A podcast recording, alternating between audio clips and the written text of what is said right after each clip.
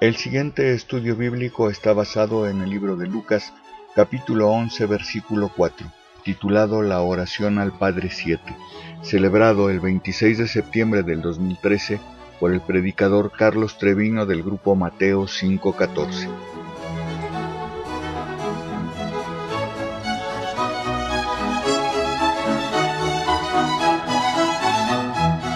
Y bueno, este es el pasaje del Padre Nuestro en donde eh, la oración dice, perdona nuestras deudas, así como nosotros perdonamos a nuestros deudores. Y bueno, pues sí, sí, efectivamente, Mari Carmen, como tú decías con respecto a esta amiga tuya, que no puede perdonar a las personas que de alguna manera pues le hicieron algo o lo que sea, eh, la palabra perdón es una palabra muy, muy dura, una palabra muy ah, fuera de usarla y de aplicarla en nuestras vidas. Qué difícil es perdonar. Y sin embargo Dios nos da esta pues ah, manera de orar en donde vemos una fuerte necesidad que tenemos de perdonar a los demás, porque Cristo nos perdona nosotros. Decíamos que el Padre Nuestro realmente se divide en dos partes, las partes concernientes para con Dios, Padre Nuestro que estás en los cielos, santificado sea tu nombre, venga tu reino, hágase tu voluntad así en la tierra como en el cielo. Esta es la parte de donde nosotros en la oración le damos su lugar a Dios. Y después viene la parte de mis necesidades, la parte humana, que empezamos hace ya un par de semanas, el pan nuestro de cada día, dánoslo hoy. Y perdona nuestras deudas, así como nosotros perdonamos a nuestros deudores. La semana pasada tomamos este pedacito que es pedirle a Dios que perdone nuestras deudas para con Él, que perdone nuestros pecados. Efectivamente aquí en el capítulo 11 de Lucas, versículo 4, dice, y perdónanos nuestros pecados. Decíamos la semana pasada que el libro de Mateo dice, perdona nuestras deudas, y aquí dice, perdona nuestros pecados. En realidad es lo mismo. Nosotros tenemos una gran deuda con Dios, una lista muy grande de todo lo que hemos hecho en contra de Dios, porque el pecado es contra Dios. No importa que, que categoría le pongamos. Aquí en el Salmo 51, eh, David, que está, que saca este salmo para pedirle perdón a Dios precisamente, Salmo 51, dice, dice, dice David en el versículo 4, contra ti, contra ti, solo he pecado y he hecho lo malo delante de tus ojos. David está aquí eh, haciendo una plegada a Dios para que lo perdone porque él ha cometido una gravísima falta. Él mató a uno de sus gran fieles enemigos a través de circunstancias y para quedarse con la mujer de él. Pues muy mal, ¿no?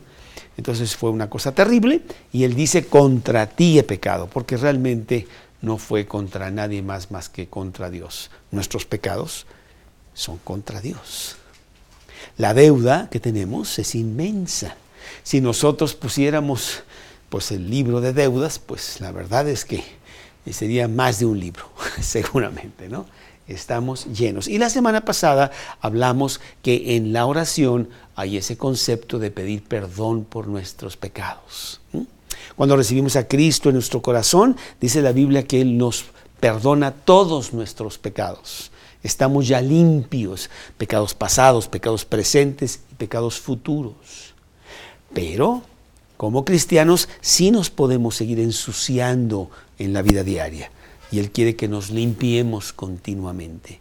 Y necesitamos pedir perdón por nuestras faltas, por nuestros pecados. Hablábamos de lo que eso significa la semana pasada y pusimos como el ejemplo supremo que Jesús mismo lo hace el, la parábola del hijo pródigo.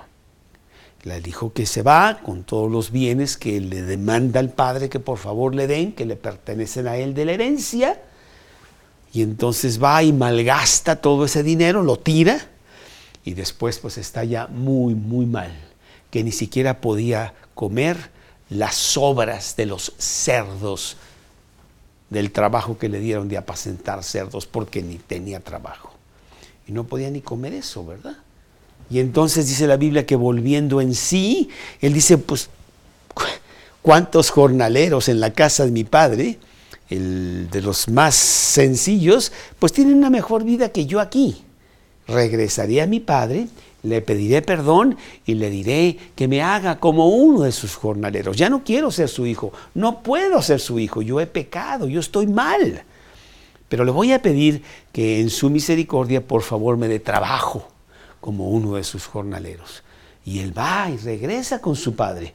Lo que él no sabe es que realmente la parábola del hijo pródigo no es la parábola del hijo pródigo, es la parábola del padre amante porque el padre todos los días esperaba ver a su hijo de regreso.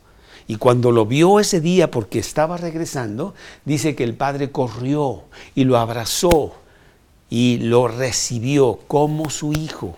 Le cayó la boca, no le permitió dar el discurso que ya traía, que lo hiciera como uno de sus jornaleros, sino al, sino al contrario le dijo, pues si mi hijo ha regresado, muerto estaba y ha revivido, hagamos fiesta, traigan el anillo, traigan el vestido, vistan mi hijo, porque hoy es un día de gran fiesta. Él nos perdona todas nuestras faltas, siempre. Él es un Dios perdonador. Lo único que Él quiere es que regresemos a Él, que realmente volvamos y pedamos perdón por las faltas que le hemos cometido. Y eso fue lo que vimos la semana pasada, la parábola del hijo del padre amante para con sus, con sus hijos. Y en esta ocasión, Él continúa dándonos la lección de lo que debe ser la oración y dice, cuando ustedes oren, oraréis así. Perdona nuestras faltas, así como nosotros perdonamos a nuestros deudores. Y aquí se pone un poquito difícil la situación, porque pues cuántos de nosotros conocemos el Padre nuestro, cuántos de nosotros lo podemos recitar. Y cuando en ah, el pasado nos decían, pues tienes que recitarlo 25 veces, pues lo recito, ¿verdad? Pero no es mucho más que recitarlo, es realmente vivirlo. Imagínate tú estas personas que se ponen a recitar el Padre Nuestro y llegan a este pasaje. Así como nosotros perdonamos a nuestros deudores. Es una estaca tan terrible ¿eh? que muchos de nosotros traemos en el corazón. Una estaca que no podemos quitar, que tratamos de tantas maneras, si no quitarla, cuando menos ignorarla, olvidarla, o pues apaciguarla un poco del dolor profundo de tener amargura, de tener este, represalias, de tener hasta odio por cosas que pasaron y te hicieron y fueron y dijeron y mil situaciones. Y llegamos a este pasaje y, y, si somos honestos, pues nos paramos en seco. Yo no puedo, yo no puedo estar recitando el Padre Nuestro. Yo no puedo orar a Dios y decirle, perdona mis deudas, así como yo, ay, espérame. No, pues que si es así como yo, pues imagínate lo que voy a recibir. Me va a ir muy mal. Necesito entender bien lo que quiere decir el pasaje. Necesito hacer que ese pasaje esté vivo, vivo para mí. Tengo un orgullo personal tan profundamente incrustado en mi ser que soy una persona muy sensible. Y Lupita, no me saludaste el día de hoy. No te lo puedo perdonar. ¿Cómo es posible? Tan lindo que soy yo. Siempre tan bien contigo. Y tú ni siquiera me das la atención. Claro, tú estabas, ni me habías visto, ¿no? Pero yo ya traigo una serie de circunstancias contra ti.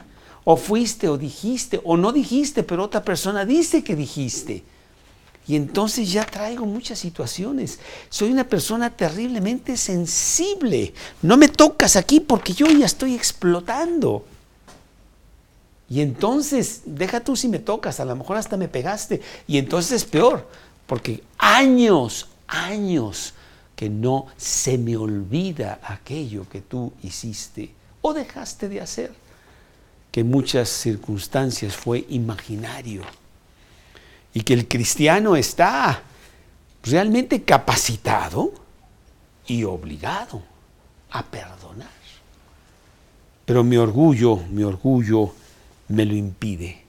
Proverbios capítulo 6, versículo 16 dice, seis cosas abomina Jehová. Aún siete aborrece su alma y empieza a nombrarlas y la primera que él nombra, los ojos altivos. Francisco, ¿cómo te atreves a cruzarte en mi camino? De alguna manera a entorpecer mi gran situación, ¿verdad? Y, y entonces mi yo ya trae una serie de situaciones y cosas que están mal. Y además yo las hago a mi favor, porque a lo mejor yo fui el que entré en el camino del otro, pero ya lo volteé y es que no, él entró en el camino mío y entonces lo pongo todo la historia de mi cosecha.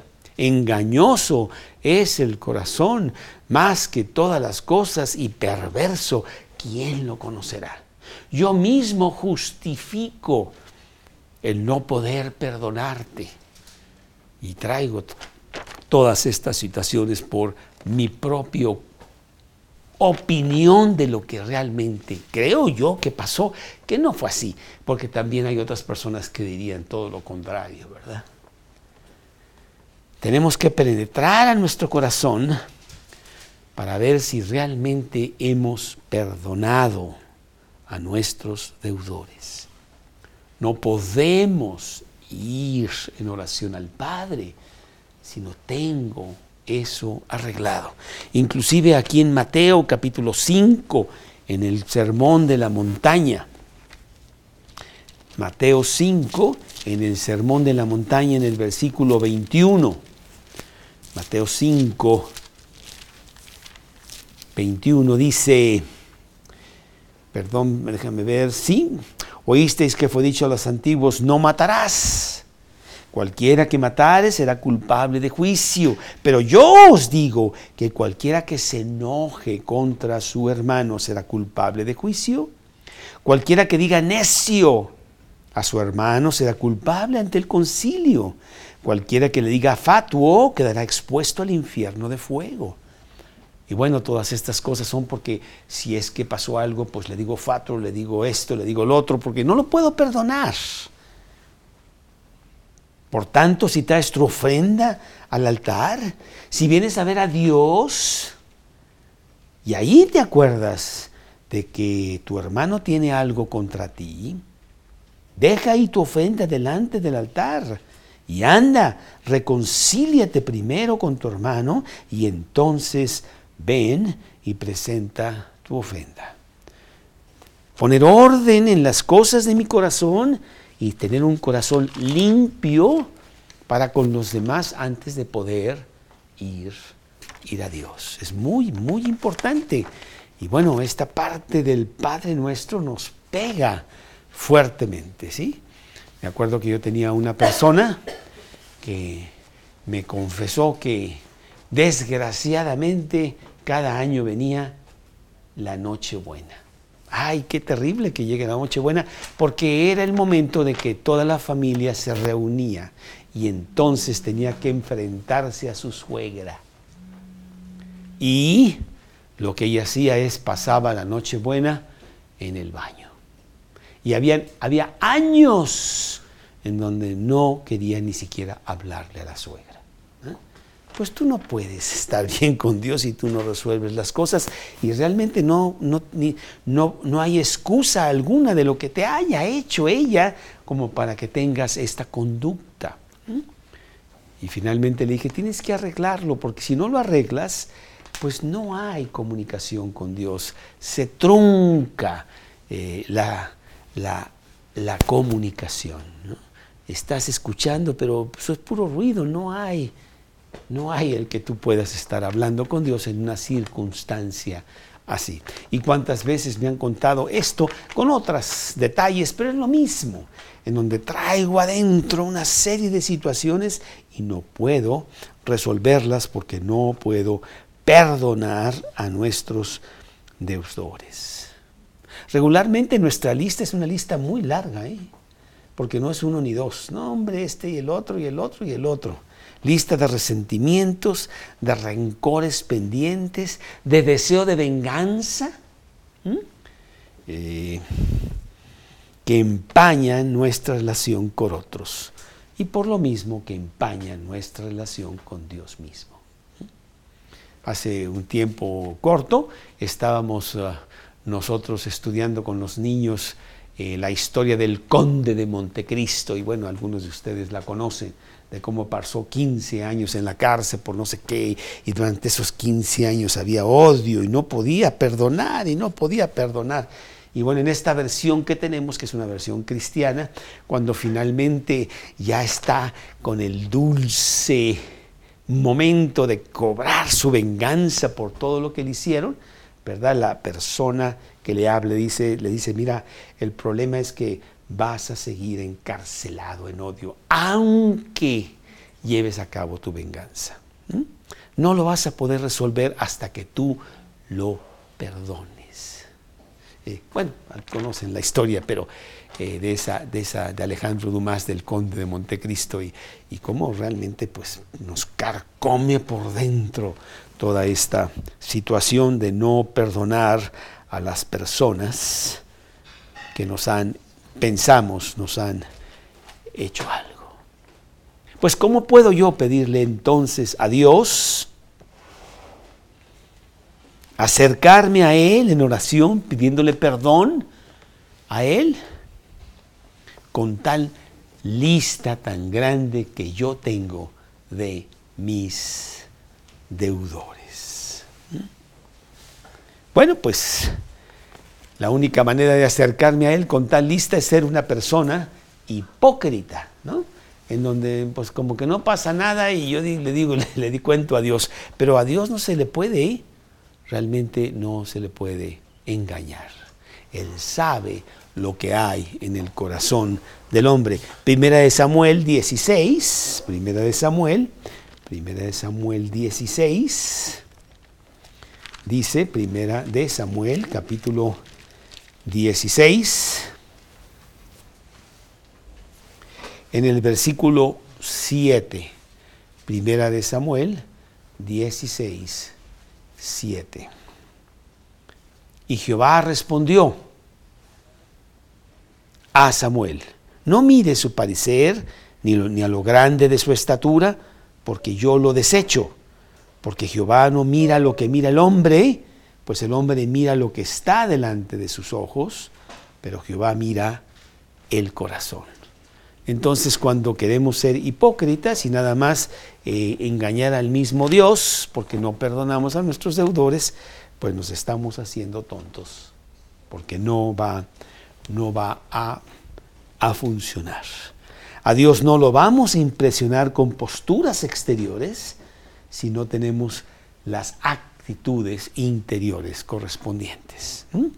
Necesitamos estar bien con Dios internamente. Él ve lo más profundo de nuestro corazón. Así es que, pues no, no engañemos. ¿Qué tenemos que hacer? Tenemos que arreglar las cosas, empezar siendo honestos primero con Dios. Dios, tengo esta situación, ¿cómo la resuelvo? No puedo con esta persona o con estas personas y yo tengo que resolverlo. Ahora se dice muy fácil, tenemos que empezar a ver cómo lo voy a hacer. ¿Sí? ¿Cómo lo voy a hacer? Pero sí tienes que empezar con una actitud de verdad.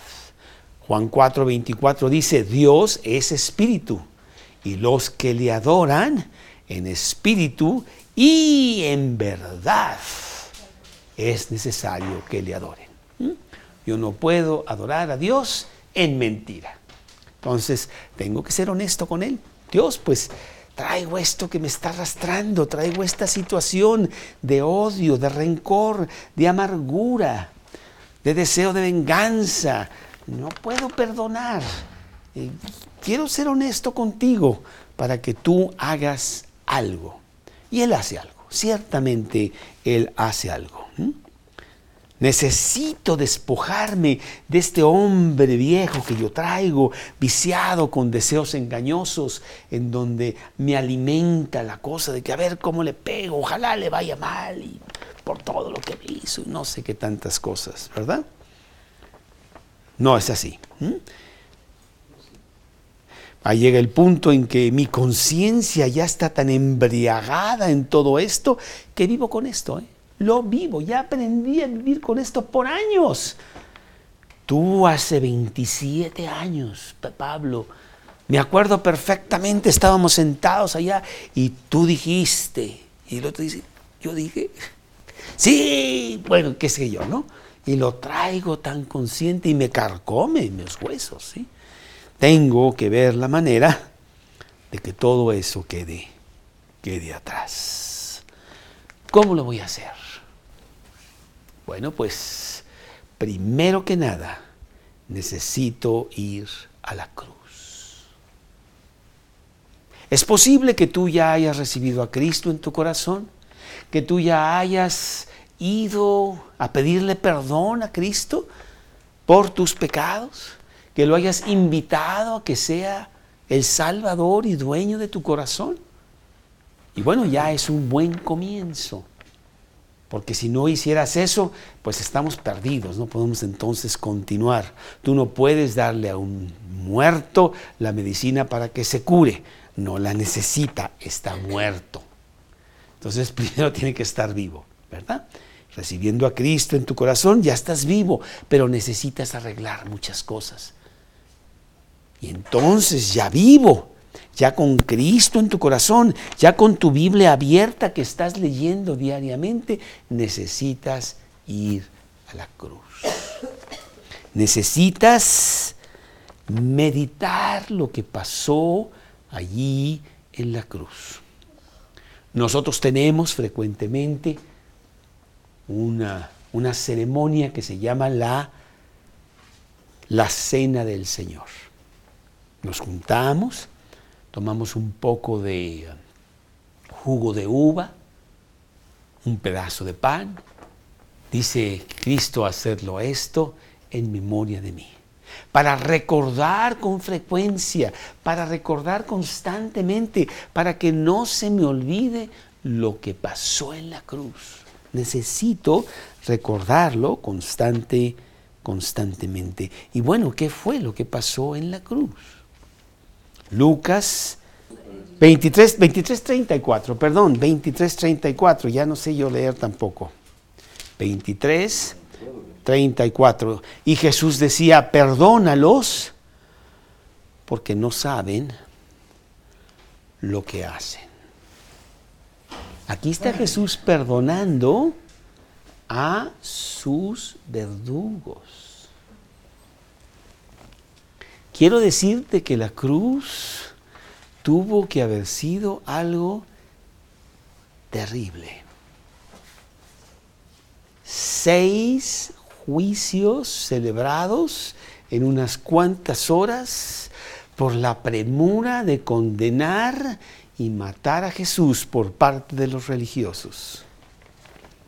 Y nomás te voy a, dar las citas para que tú lo veas después. El primer juicio fue con Anás, Juan 18, 12 al 24.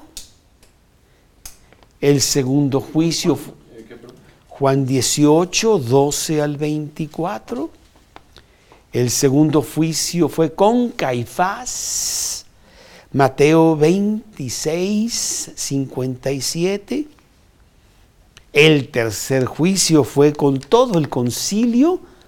Lucas 22, 66. El cuarto juicio ya fue ante Pilato. Juan 18, 28 al 38. El quinto juicio fue con Herodes, Lucas 23, 7 al 12. Y el último juicio otra vez con Pilato, Juan 18 al 18:39 al 19:16. ¿Ese es el sexto juicio? El sexto juicio. Seis juicios tuvo Jesús, todos injustos en donde Jesús en cualquier momento pudo haber llamado a doce legiones de ángeles. Se le dijo a Pilato, ¿no crees tú que yo puedo decirle a mis ángeles que vengan y Dios mandar a doce legiones inmediatamente? No sabes lo que estás hablando, ¿sí? Fueron seis diferentes juicios, todos, todos terribles.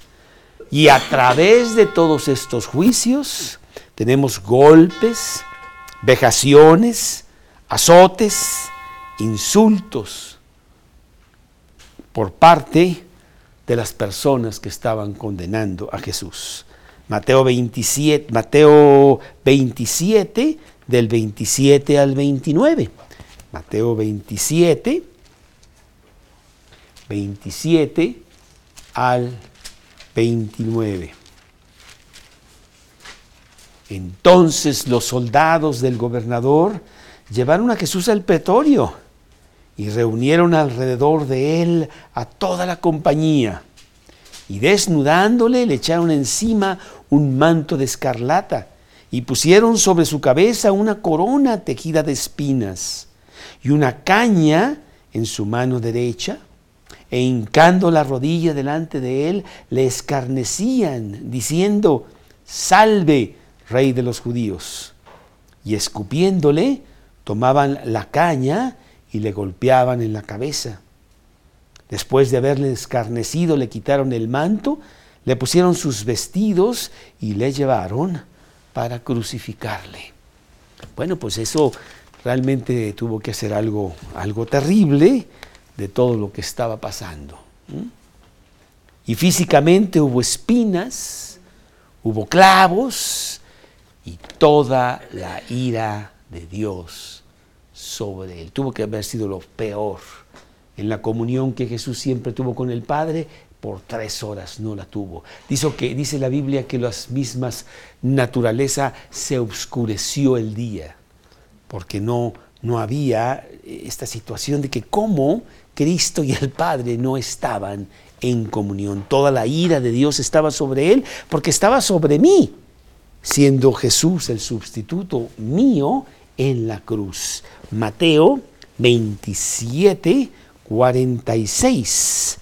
Mateo 27, 46. Cerca de la hora novena, Jesús clamó a gran voz diciendo, Elí, Elí, lama sabactani. Esto es, Dios mío, Dios mío, ¿por qué me has desamparado? Decíamos ya que no podía llamarle padre, es la única ocasión en donde Jesús no le llama padre, le dice Dios mío, porque no era su padre en ese momento. Toda la ira de Dios estaba, estaba sobre él para culminar todo lo que le estaba pasando, que debió haber sido terrible eh, en ese día.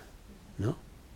Y sin embargo, él en la cruz, él levanta la voz al cielo y le dice, perdónalos que no saben lo que hacen.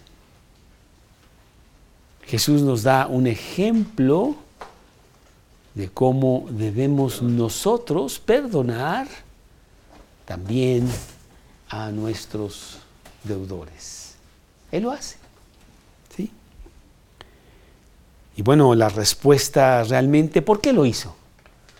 ¿Y por qué nos insta a nosotros a hacerlo? Por el gran amor de Dios. Dios me ama tanto que Él resuelve la situación a mi favor, siendo yo el peor de los pecadores y mereciendo lo peor de lo peor. Y sin embargo, Él va a la cruz por mí de todas maneras, aunque yo soy un gran pecador. ¿Mm? Filipenses 2, 2, 5 al 8. Filipenses 2, 5 al 8, que dice, que dice así. Haya pues en vosotros este mismo sentir que hubo en Cristo Jesús. Ahí está. Quiero que seas igual que Él, ¿eh? ¿y qué es lo que hizo Él? El cual, siendo en forma de Dios, no estimó el ser igual a Dios como cosa a que aferrarse, sino que se despojó a sí mismo, tomando forma de siervo, hecho semejante a los hombres, y estando en la condición de hombre, se humilló a sí mismo, haciéndose obediente hasta la muerte y muerte de cruz. Ese es el amor de Dios. Romanos 5, 5 8. Romanos 5, 8 me dice también la descripción total del amor de Dios. Dios muestra su amor para con nosotros en que siendo aún pecadores, Cristo murió por nosotros. Bueno, Dios quiere entonces que nosotros meditemos en el gran amor de Dios que Él tiene por mí, para que basado en eso yo pueda tener poder y perdonar a aquellos que yo necesito perdonar. Necesito que ese amor de Dios inunde mi corazón totalmente y pueda yo reaccionar como Él reaccionó. Perdónalos porque no saben lo que hacen. ¿Mm? Bueno, pero tú me dirás, oye, pero yo no soy Cristo. Yo no soy Dios como para tener, hacer una cosa tan grandiosa, tan maravillosa. Yo no puedo hacer eso. Yo no, yo no puedo con esa persona. No, no me pidas que yo lo perdone. Pero Cristo, Dios, nos muestra muchos ejemplos en la Biblia de personas humanas como tú y como yo, que con ese poder de Dios en sus corazones, perdonaron como Cristo perdonó, para que nosotros entendiéramos que sí se puede hacer. Y te voy a dar dos ejemplos. Son muchos, pero te doy dos. Uno, Esteban. Vámonos al libro de Hechos, en el capítulo 7, Hechos, capítulo 7, para ver cómo reaccionó Esteban ante lo que estaba, estaba pasando. Esteban, uno de los discípulos de los apóstoles, inclusive ya lo llamaban aquí en el capítulo 6, diácono, eligieron a Esteban para que ayudara en las mesas y él predicó muy fuerte, lo agarraron y dice la palabra de Dios que lo sacaron de la ciudad para apedrearlo. Capítulo 7, en el versículo 58. Hechos, capítulo 7, en el versículo 58. Y echándole fuera de la ciudad, le apedrearon. Y los testigos pusieron sus ropas a los pies de un joven que se llamaba Saulo. Y apedreaban a Esteban mientras él invocaba y decía, Señor Jesús, recibe mi espíritu.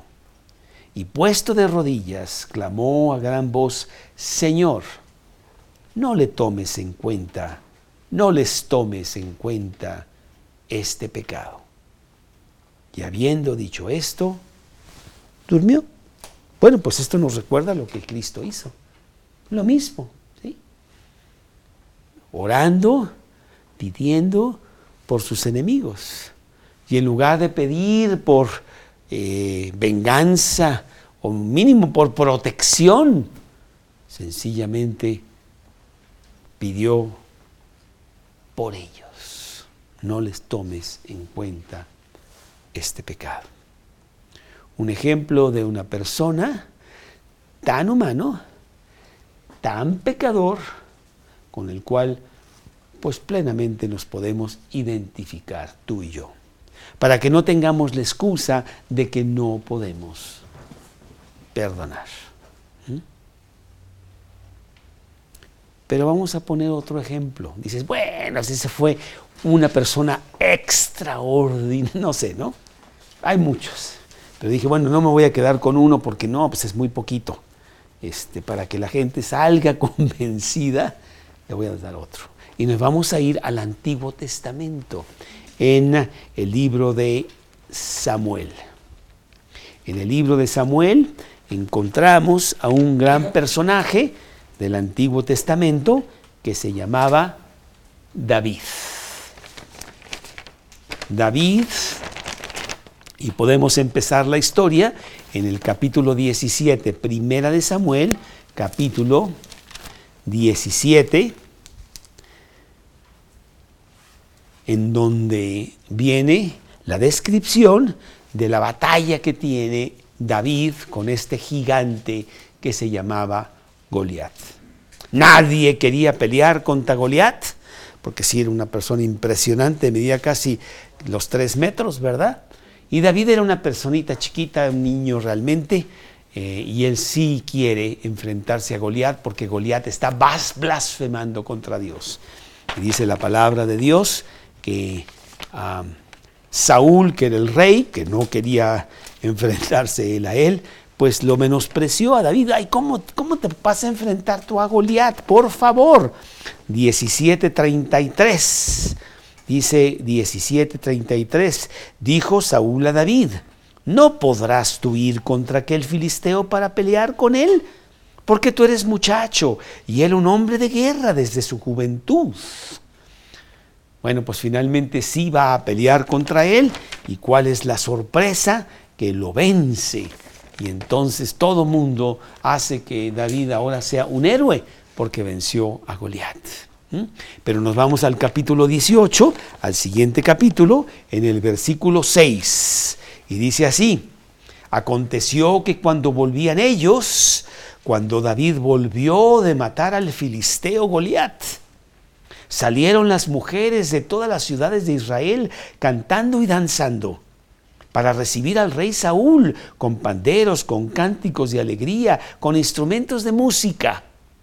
Y cantaban las mujeres que danzaban y decían, Saúl hirió a sus miles y David a sus diez miles. Y se enojó Saúl en gran manera y le, des, y le desagradó este dicho y dijo, a David dieron diez miles y a mí solo miles. No le falta más que el reino. Y desde aquel día Saúl no miró con buenos ojos a David. ¿Qué había hecho David? Pues no había hecho nada, al contrario, es el gran héroe. Pero Saúl ya le tiene envidia y ya no lo ve con buenos ojos. ¿sí?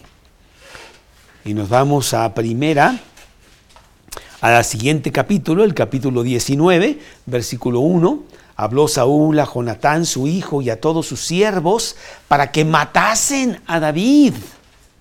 ¿Cómo que matasen a David? Oye, pero ese es un héroe, no te, no te ha hecho nada a ti. ¿David era el hijo menor? No, no, David era otra persona totalmente separada de Saúl, ¿verdad?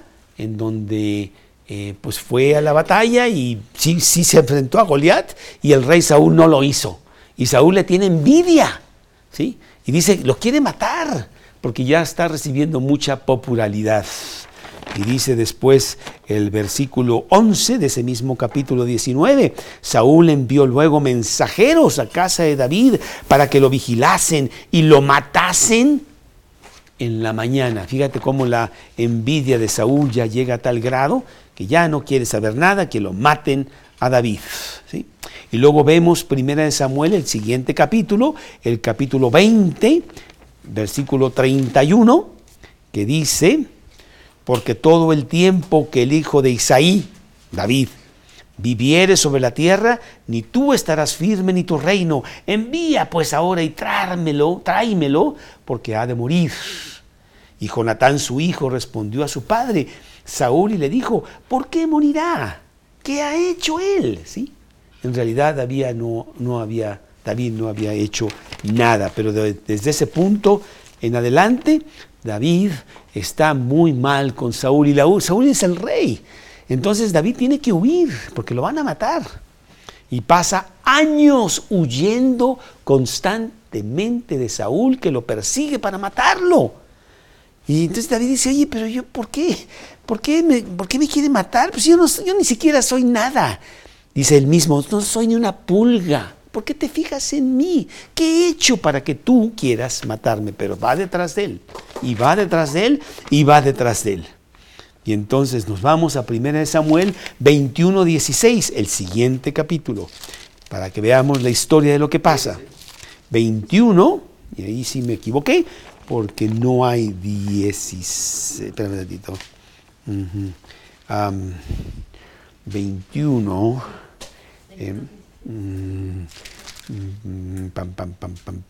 No importa.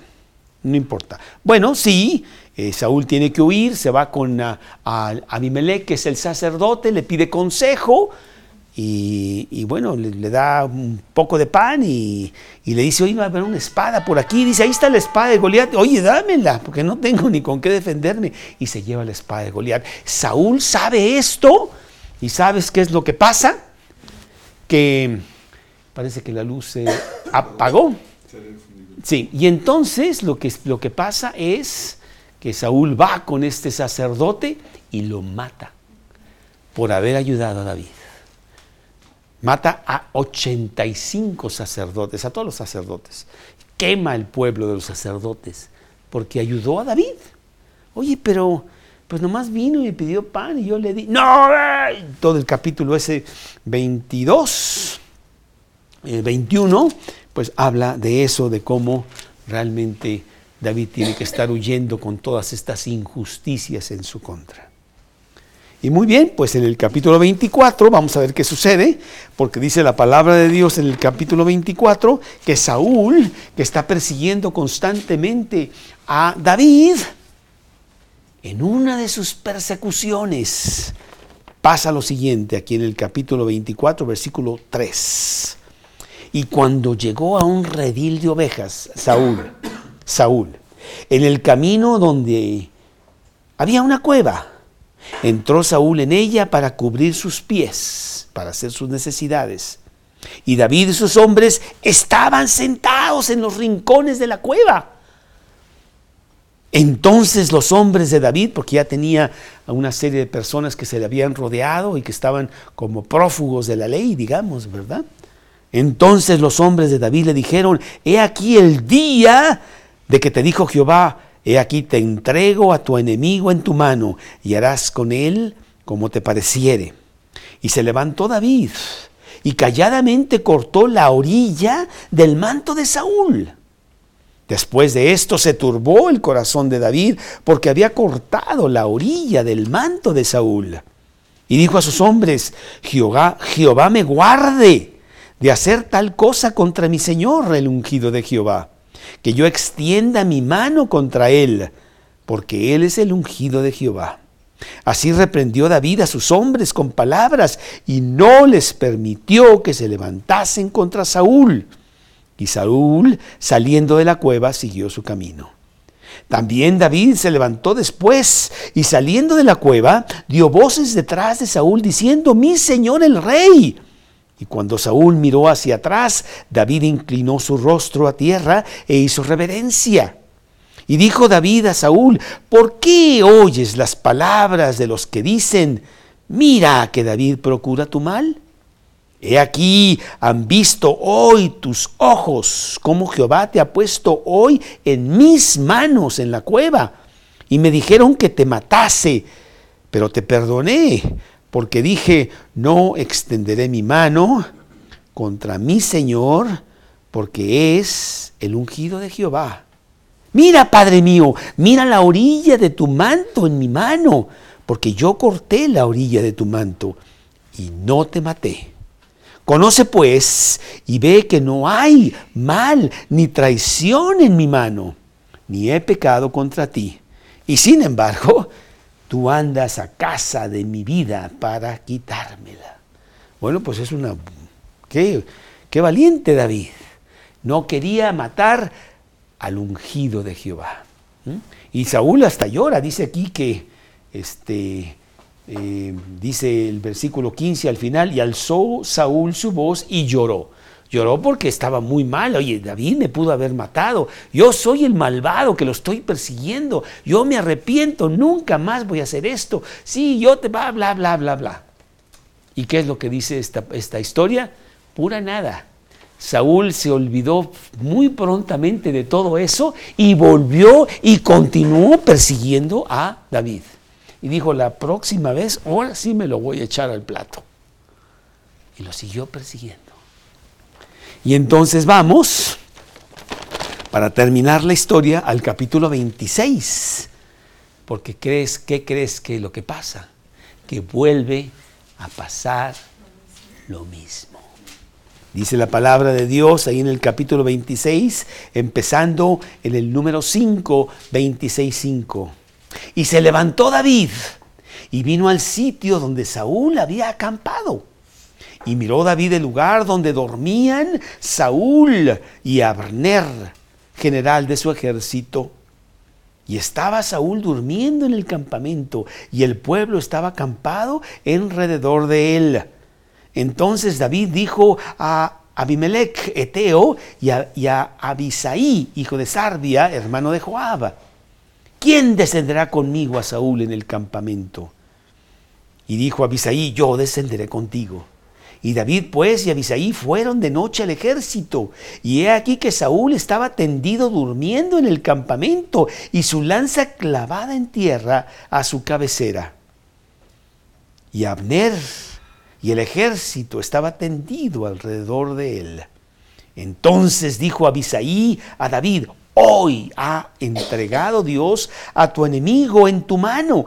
Ahora pues déjame que le hiera con la lanza y lo enclavaré en la tierra de un golpe y no le daré segundo golpe. Digo, pues ahora sí, ¿eh? no, no, te dejes. O sea, ya no lo dejes escapar. Ya ves que la vez pasada fue puro cuento. Como decimos nosotros, fueron puras lágrimas de cocodrilo. Échatelo. Y David respondió a Abisaí, no le mates, porque ¿quién extenderá su mano contra el ungido de Jehová y será inocente? Dijo además David, vive Jehová, que si Jehová no lo hiriere, o su día llegue para que muera, o descendiendo en batalla perezca, guárdeme Jehová de extender mi mano contra el ungido de Jehová. Pero toma ahora la lanza que está a su cabecera y la vasija de agua y vámonos. Y se llevó pues David la lanza y la vasija de agua de la cabecera de Saúl y se fueron. Y no hubo nadie que viese, ni entendiese, ni velase, pues todos dormían, porque un profundo sueño enviado de Jehová había caído sobre ellos. Entonces pasó David al lado opuesto y se puso en la cumbre del monte a lo lejos, habiendo gran distancia entre ellos. Y dio voces David al pueblo y a Abner, hijo de Ner, diciendo, ¿no respondes Abner? Entonces Abner respondiendo dijo, ¿quién eres tú que le gritas al rey? Y dijo David a Abner, ¿no eres tú un hombre? ¿Y quién hay como tú en Israel? ¿Por qué pues no has guardado al rey tu señor? Porque uno del pueblo ha entrado a matar a tu señor el rey. Esto has hecho y no está bien. Vive Jehová que sois dignos de muerte, porque no habéis guardado a vuestro Señor, al ungido de Jehová. Mira pues ahora dónde está la lanza del rey y la vasija de agua que estaba a su cabecera. Y conociendo Saúl la voz de David, dijo, ¿no es esta tu voz, hijo mío David? Y David respondió, mi voz es, rey, señor mío. Y dijo, ¿por qué persigues así, mi señor, a su siervo? ¿Qué he hecho? ¿Qué mal hay en mi mano? Ruego pues que el rey, mi señor, oiga ahora las palabras de tu siervo. Y, así sigue la historia. El versículo 21, entonces dijo Saúl, he pecado. Vuélvete, hijo mío, que ningún mal te haré más, porque mi vida ha sido estimada preciosa hoy a tus ojos. He aquí yo he hecho neciamente y errado en gran manera. Y David respondió y dijo, he aquí la lanza del rey, pase acá uno de los criados y tómela. Y Jehová pague a cada uno su justicia y su lealtad pues Jehová te había entregado hoy en mi mano, mas yo no quise extender mi mano contra el ungido de Jehová. Y he aquí, como tu vida ha sido estimada preciosa hoy a mis ojos, así sea mi vida a los ojos de Jehová, y me libre de toda aflicción. Y Saúl dijo a, a David, bendito eres tú, hijo mío. David, sin duda, emprenderás cosas grandes y prevalecerás. Una historia muy bonita que nos habla de cómo David perdonó a Saúl, así como Jesús lo hizo, así como Esteban lo hizo. Y la moraleja que le dice Saúl es muy cierta porque pasó. Serás grande. Esos son los hombres grandes que están dispuestos y tienen el poder para perdonar. Vas a prevalecer, vas a ser muy grande. Y eso fue lo que pasó después en la vida, en la vida de David. Y eso es lo que Dios quiere que eso te pase a ti también, que tú estés dispuesto y que tú tengas el poder de perdonar a tus deudores, así como Cristo te perdona a ti, de la misma manera. Y que seas una persona gigante de Dios para prevalecer, para hacer cosas grandes para Dios. Los apóstoles le preguntaron a Jesús, ¿cuántas veces debo yo de perdonar a mi hermano? ¿Hasta siete? Mateo 18. Jesús les dijo, hasta siete veces siete. Que hasta, sí, siete veces siete realmente era, o setenta, sí, era siempre, siempre, siempre hay que perdonar. ¿eh? Esa es la marca del cristiano, que está dispuesto a perdonar, sin importar los detalles de lo que haya pasado. Así es que sí se puede. Yo te invito pues a que tú puedas llevar a cabo la oración al Padre. Y que puedas decir, Padre nuestro que estás en los cielos, perdona mis deudas así como yo. Y ahora sí los dientes para afuera, ¿eh? Yo perdono a mis deudores. Tú me das el poder para que yo perdone a aquellas personas que yo pienso han hecho un gran mal contra mí y traigo cosas contra ellas y nunca más no hay nada. Mi corazón va a estar limpio. Mi corazón tiene un camino abierto para llegar en comunicación a ti y no tiene una bola de ramas y quién sabe qué y lodo y no sé cuánto que me impiden realmente hablar contigo, porque está lleno de rencillas, rencores y que tantas cosas. Pues esa es la historia. Padre nuestro, perdonamos a nuestros deudores para que tú me perdones a mí. En Mateo, para terminar, en la historia del Padre Nuestro, Mateo 6, Mateo 6, que ya no es parte de la oración, pero sí está allí algo muy importante. Mateo 6, 14. Y sí quiero terminar con esto.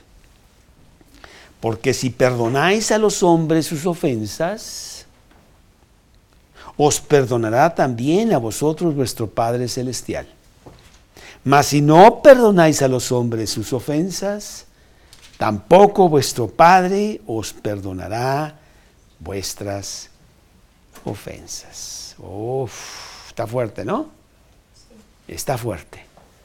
Y no es que no me perdone, me perdona siempre, pero yo tengo que hacer las cosas necesarias para que siempre haya perdón y que la venida esté totalmente despejada para tener mi comunión con Cristo. Pues esta noche yo te pido a ti que veas tu corazón, que veas lo que hay adentro y que no permitas que haya obstáculos para tener una buena, agradable, saludable, perfecta comunión con el Padre no teniendo deudores, no teniendo personas con las cuales tú tienes que arreglar cuentas. No hay nada que arreglar, que lo arregle Dios. ¿sí?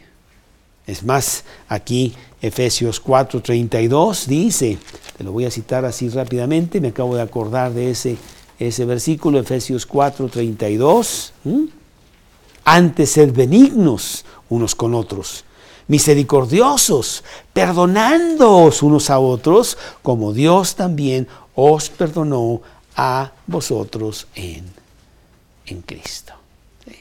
Así está de sencillo. Un cristiano no trae ese saco de piedras. Eh, Efesios 4, 32. Vamos a orar. Señor, te damos gracias en esta noche por este mensaje tan bonito, porque nos haces recordar que esa palabra perdón tan difícil en el vocabulario, tan difícil para los humanos el poder emprenderla y aplicarla, no lo es con el poder de Dios. Que al contrario tú quieres que vivamos de esta manera, siempre viviendo en el gran perdón que tú tienes para con nosotros y nosotros más adelante perdonar a aquellos que tienen deuda con nosotros. Señor, que sea la manera como nosotros podamos predicar con mucha fuerza y decirle a las personas que sí hay una manera diferente de vivir la vida del cristiano, la persona que tiene a Cristo en su corazón, que sabe, que sabe perdonar, que no hay ofensa tan grave que pudiera realmente romper su comunión con Dios sino al contrario, siempre perdonando. Señor, que a través de eso pues hablemos con mucha gente para que ellos vayan a Cristo y arreglen su vida con Él y puedan tener la vida preciosa del cristiano. Te lo pedimos en el nombre de Cristo Jesús.